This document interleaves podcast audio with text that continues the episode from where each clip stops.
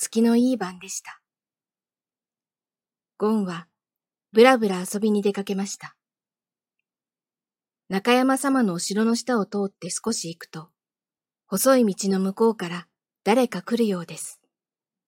チンチロリン、チンチロリン、と松虫が鳴いています。ゴンは道の片側に隠れてじっとしていました。話し声はだんだん近くなりました。それは氷柱とカスケというお百姓でした。そうそう、なあカスケ。と、氷柱が言いました。あ？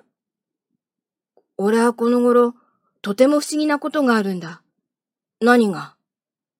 おっかあが死んでからは、誰だか知らんが、俺に栗や松茸なんかを毎日毎日くれるんだよ。ん誰が？それがわからんのだよ。俺の知らんうちに置いていくんだ。ゴンは二人の後をつけていきました。本当かい？本当だとも。嘘と思うなら明日見に来いよ。その栗を見せてやるよ。へえ、変なこともあるもんだな。それなり、二人は黙って歩いていきました。カスケがひょいと後ろを見ました。ゴンはビクッとして小さくなって立ち止まりました。カスケはゴンには気がつかないで、そのままさっさと歩きました。吉兵衛というお百姓の家まで来ると、二人はそこへ入っていきました。ポン、ポン、ポン、ポン、と、木魚の音がしています。窓の障子に明かりがさしていて、大きな坊主頭が映って動いていました。ゴンは、お念仏があるんだな、と思いながら、井戸のそばにしゃがんでいました。しばらくすると、また三人ほど人が連れ立って、吉兵衛の家へ入っていきました。お経を読む声が聞こえてきました。ゴンは、お念仏が済むまで、井戸のそばにしゃがんでいました。氷柱とかすけは、また一緒に帰っていきます。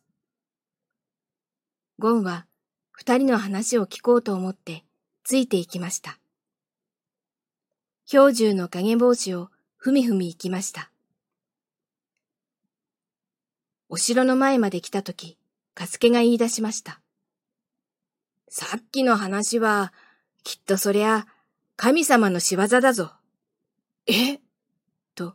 氷柱はびっくりして、カスケの顔を見ました。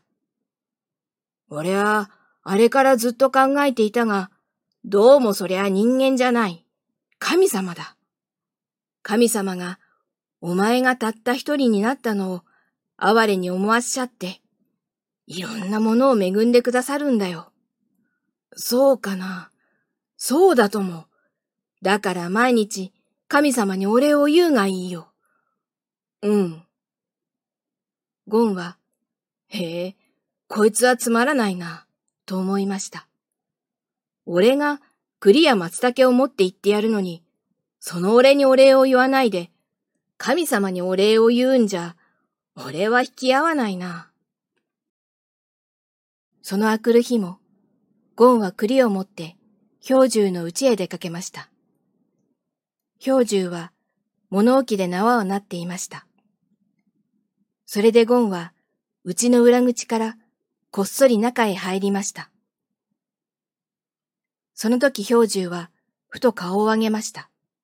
と、狐がうちの中へ入ったではありませんか。こないだうなぎを盗みやがった、あのゴンギツネめが、またいたずらをしに来たな。よし。氷柱は立ち上がって、納屋にかけてある火縄銃を取って、火薬を詰めました。そして、足音を忍ばせて近寄って、今戸口を出ようとするゴンを、ドンと撃ちました。ゴンは、ばたりと倒れました。氷柱は駆け寄ってきました。家の中を見ると、土間に、栗が固めて置いてあるのが目につきました。おや、と、氷柱はびっくりして、ゴンに目を落としました。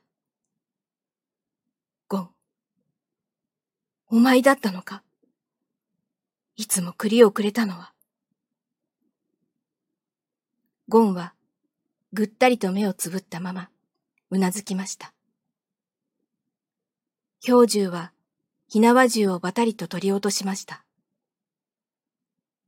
青い煙が、まだ筒口から細く出ていました。